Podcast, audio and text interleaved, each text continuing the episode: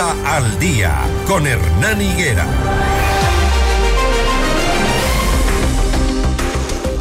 Las 6 de la mañana con 24 minutos, 6 con 24. Vamos a dar la bienvenida a Mauricio Alarcón, director de la Fundación Ciudadanía y Desarrollo. En el área de transparencia, la Asamblea Nacional del Ecuador no llega ni al 50% de la nota, según el Índice Latinoamericano de Transparencia Legislativa del 2023. El ranking se elabora con la participación de más de 30 organizaciones de la sociedad civil de 15 países de la región. ¿Cuál fue la calificación de la legislatura y a qué se debe? pues, como les decimos, no llega ni al 50% en la nota de transparencia. ¿A qué se debe, Mauricio? Buenos días. Hernán, un saludo para ti y para nuestra audiencia de Notimundo al Día. Creo que hay que poner un punto de partida importante. El índice latinoamericano de transparencia legislativa no está evaluando la gestión del periodo legislativo que acaba de empezar hace un mes. Evalúa el desempeño, el funcionamiento, la estructura y la institucionalidad de la función legislativa de Ecuador, independientemente de quién está al frente, independientemente de quiénes son los 137 legisladores que la componen.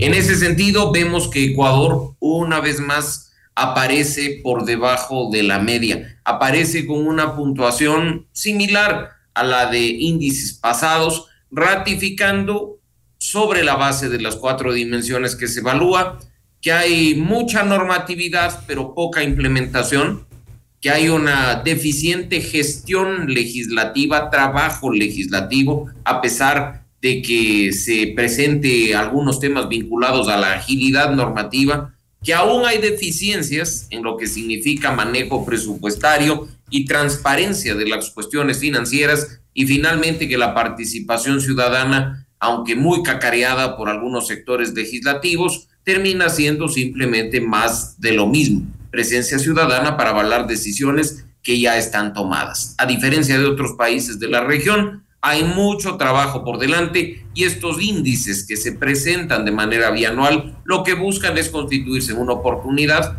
para que ahí sí las autoridades actuales tengan en cuenta dónde están las falencias y empiecen a trabajar para subsanarlas. Ahora bien, em, tú mencionabas algo importante, la Asamblea tiene muy pocos, muy pocas semanas de trabajo, sin embargo, se han ejecutado algunas em, leyes, normas, discusiones, digamos que por lo menos evidencian un poquito más de trabajo que la Asamblea anterior. Y en eso internamente deberíamos, digamos, valorar lo que, lo que sí se está haciendo, evidentemente, aunque los acuerdos políticos siempre le quitan esa mm, legitimidad de, de que las cosas sean como tienen que ser. Efectivamente, Hernán, y tú lo has dicho, no sería responsable de parte de nosotros decir, sobre texto de la coyuntura, que estamos evaluando, insisto, lo que se ha hecho durante este poco más de un mes en funciones de la Asamblea actual. De ninguna manera.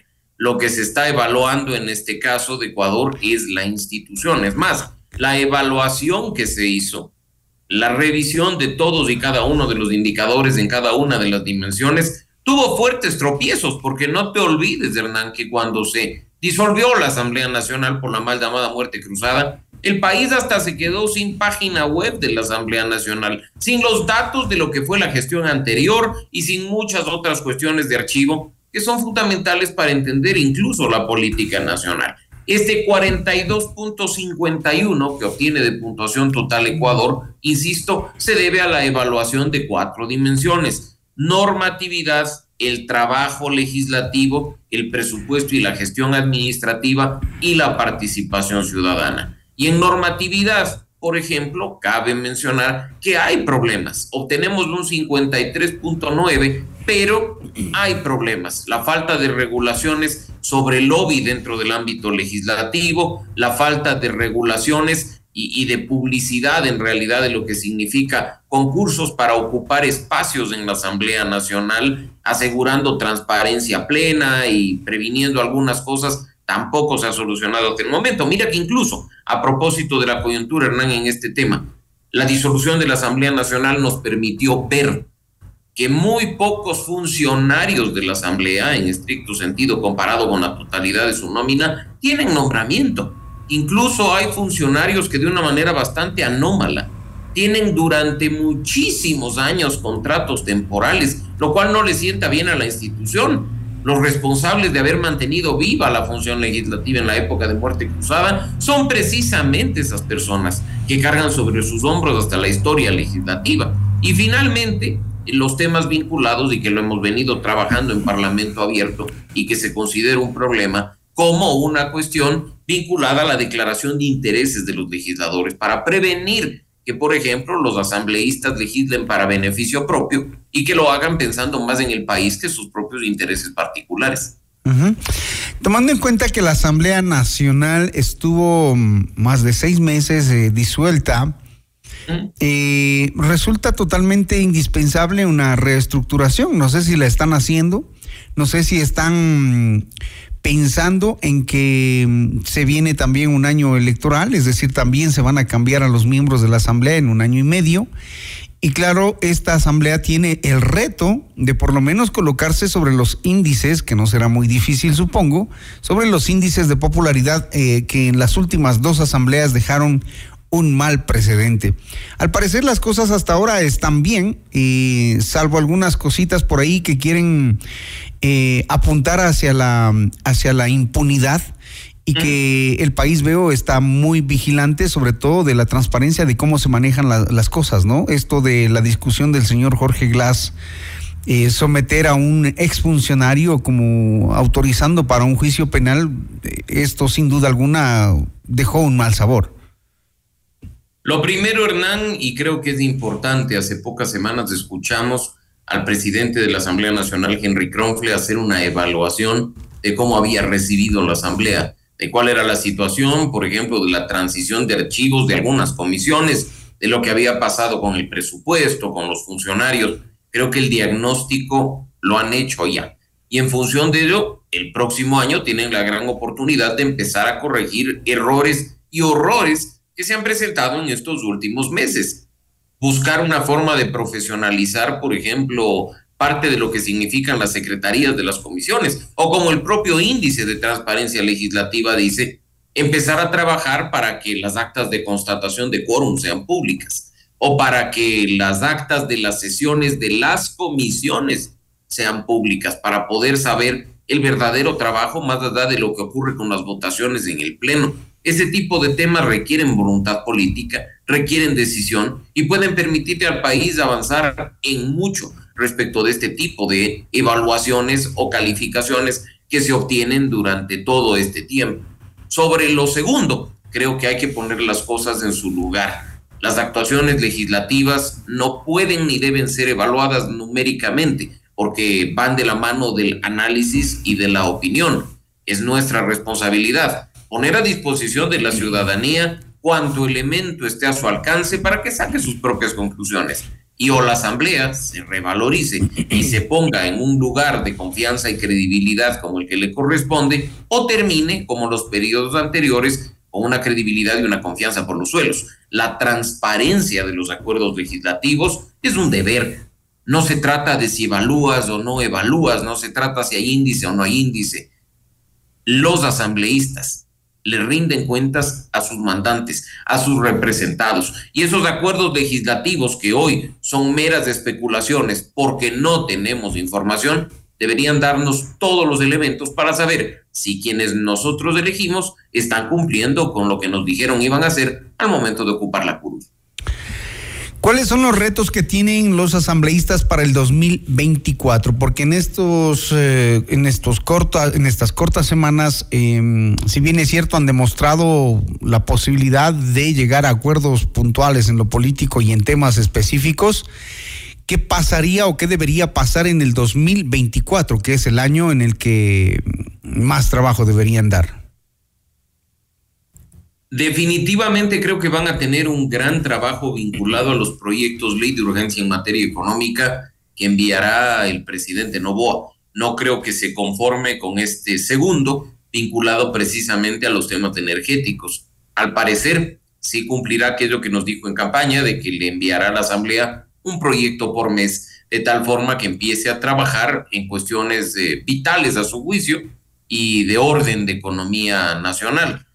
Ese es un tema que deberá ser muy tenido en cuenta por los 137 legisladores. No te olvides que no es solo un trabajo, Hernán, de la comisión específica que trabaja estos temas desde lo económico, sino de la totalidad de los integrantes de la Asamblea.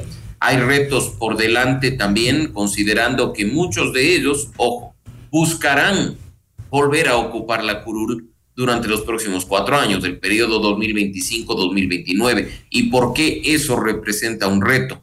Porque en el un lado tienes la posibilidad de legislar y fiscalizar con responsabilidad para que la ciudadanía vea que haces bien tu trabajo y decida darte nuevamente el voto, o del otro, la posibilidad de hacer show, hacer escándalo y empezar a simplemente trabajar para figuretear o figurar en los medios de comunicación con miras a llamar la atención y tratar de pescar una curul para el próximo periodo. El trabajo legislativo tiene que ser muy responsable, Hernán, tú lo sabes perfectamente bien, y sobre la base de lo que significa legislar pensando en el país y fiscalizar para trabajar por un verdadero control político. Esperemos que eso en general pueda verse durante 2024, más allá de las aspiraciones electorales de cualquiera de los 137. Que nunca pierdan de vista que el país siempre em, los está evaluando, los está mirando, eh, le interesa la información que sale de la Asamblea. Esto último que hizo el presidente de la Asamblea, Henry Kronfle, fue muy criticado en el sentido de que pidió vacaciones en un momento y en un tema tan importante como lo de Jorge Glass y creen que al país le hacen el tonto, pero no. El país reacciona, critica, ha sido muy duro con el presidente de la Asamblea. Transparencia. Lo venimos, diciendo, Hernández, desde hace mucho tiempo y qué bueno que tú lo resaltes en este espacio. La ciudadanía no come cuentos. El político que cree que puede menospreciar la inteligencia del ciudadano está ya cometiendo un gravísimo error. De este lado, gracias a la rapidez de la información, del manejo de información real, verificada, contrastada en redes sociales, hay elementos para que la ciudadanía reaccione y ponga a cada uno en el lugar que le corresponde. Tú has mencionado el ejemplo de lo que fue esa vacancia de uno o dos días del señor Henry Kronfle a propósito del tratamiento de una autorización inconstitucional de un enjuiciamiento del ex vicepresidente Jorge Glass. Pero hay tantas otras cosas que están en el radar de la ciudadanía respecto del legislativo, como eh, los juicios políticos, por citar un caso. Así es que la atención, el foco que tenemos en la Asamblea Nacional definitivamente nos hace a nosotros reflexionar, analizar, evaluar y después espero tomar decisiones responsables en las elecciones que tendremos a la vuelta de la esquina en poco más de un año, febrero de 2025. ¿Cómo vemos transparentemente ese acuerdo político en la Asamblea? ¿Funciona o no funciona? O tiene, digamos, eh, vida duradera o pende de un hilo? Como está el escenario. ¿cómo, ¿cómo, podemos evaluar un acuerdo que no conocemos? Y partamos de lo grave que Pero por la votación última se entiende que sí están, ¿no? Pero, pero mira, los acuerdos son necesarios. Lo he mencionado en este Evidentemente. en ocasiones anteriores. El diálogo es vital para alcanzar gobernabilidad. Lo hemos dicho siempre. Pero la transparencia, Hernán, es más importante que aquello. Tienen que decirle a los mandantes en qué consistió el acuerdo. Acuerdos para legislar y fiscalizar vienen muy bien, pero acuerdos que van por fuera de las atribuciones legislativas y que, por ejemplo, lo que buscan es impunidad, de ninguna manera. Si tuviéramos al menos elementos de lo que ha sido o de lo que está haciendo este acuerdo legislativo, podríamos nosotros decir y no especular sobre sus resultados. Lo malo es que hasta el momento, responsable o irresponsablemente, nosotros hemos debido especular en función de las votaciones, en función de lo que ocurre en la Asamblea, en función de los resultados. Y eso tampoco le sienta bien a la institución legislativa, porque es vital que tengamos insumos para poder hacer un análisis profundo, un análisis real, incluso en función de lo que significa que esas decisiones que se toman en el legislativo impactan de manera directa en la vida de todos nosotros. Muy bien, Mauricio. Em, te voy a hacer la pregunta de hoy que estamos haciendo a nuestros oyentes em, para alimentar la fogata del año viejo. ¿A quién quemamos? Estoy listo para quemar a Guillermo Lazo. Creo que ha sido lo más negativo del año 2023 por sus decisiones, indecisiones, tibieza y vacíos. Así es que creo que la mayoría de ecuatorianos iremos por la misma vía, esperando que con él quememos a la mala política, a la política ególatra y a la política de autosuficiencia y de burbuja que no le sienta nada bien al país. ¿Anhelo del 2024? que fortalezcamos los lazos entre ecuatorianos, no pensar ni siquiera en la política, sino como sociedad. Tenemos que dejar a un lado, Hernán, la polarización que tanto daño nos ha hecho. Mientras los ecuatorianos nos matamos, mientras los ecuatorianos nos eh, atacamos por cuestiones vinculadas a la política, los políticos a la vuelta de la esquina se abrazan, toman café y almuerzan juntos. Como sociedad debemos reconstruirnos, debemos fortalecernos y debemos de empezar a pensar en función de país, no de simpatías o antipatías que no nos llevan a ningún lado. 2024 es un año de oportunidad para empezar precisamente en esa línea. Muy bien, Mauricio Alarcón, director de la Fundación Ciudadanía y Desarrollo, hablando de la Asamblea Nacional con baja calificación en índice de transparencia. Sin embargo, evidenciamos trabajo, funcionamiento de un acuerdo político poco transparente y esperamos que el 2024 reaccione en frente a los proyectos de ley que enviará el Ejecutivo al Legislativo. Gracias, Mauricio. Gracias, Hernán. Un gran abrazo para ti, los mejores deseos para el nuevo año, para ti, para el equipo de FM Mundo y para nuestra audiencia. Muchísimas gracias igualmente de parte del equipo de FM Mundo para ustedes, nuestros invitados. Gracias. 6:41 minutos, seguimos con más. Esto es Notimundo al día, siempre bien informados.